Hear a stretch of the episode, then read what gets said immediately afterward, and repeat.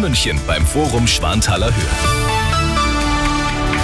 Grüß Gott, es ist 16 Uhr, die Nachrichten mit Sebastian Uhl. Zuerst das Wichtigste aus München und der Region. Mein oberstes Ziel ist es, die Kinder in Bayern stark zu machen. Und ich bin der festen Überzeugung, Lesen, Schreiben, Rechnen sind das Wichtigste, was unsere Schülerinnen und Schüler können müssen. Das sagt Anna Stolz, die bayerische Kultusministerin, heute bei der Vorstellung der sogenannten PISA-Offensive. Künftig will die bayerische Staatsregierung Kinder besonders in den Fächern Deutsch und Mathe fördern. In der Grundschule kommen sechs Stunden pro Woche in diesen beiden Fächern dazu. Dafür wird unter anderem bei Englisch gekürzt. Kritik kommt von der SPD. Die hätte sich Kürzungen beim Religionsunterricht gewünscht.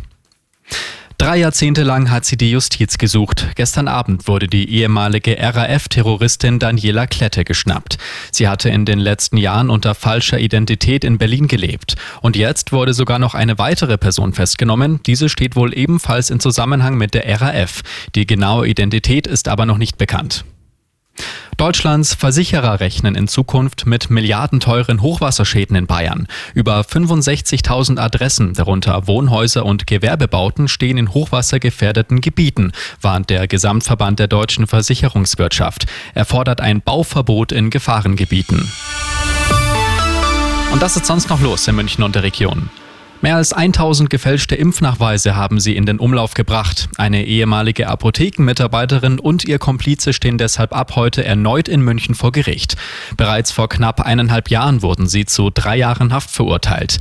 Nach Revision wird jetzt das Strafmaß nochmal angepasst. Ein Urteil soll es nächste Woche geben.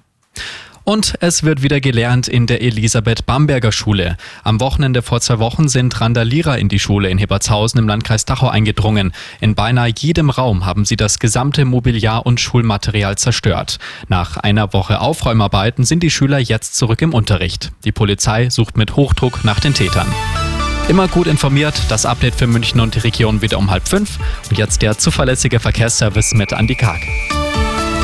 Hallo auf die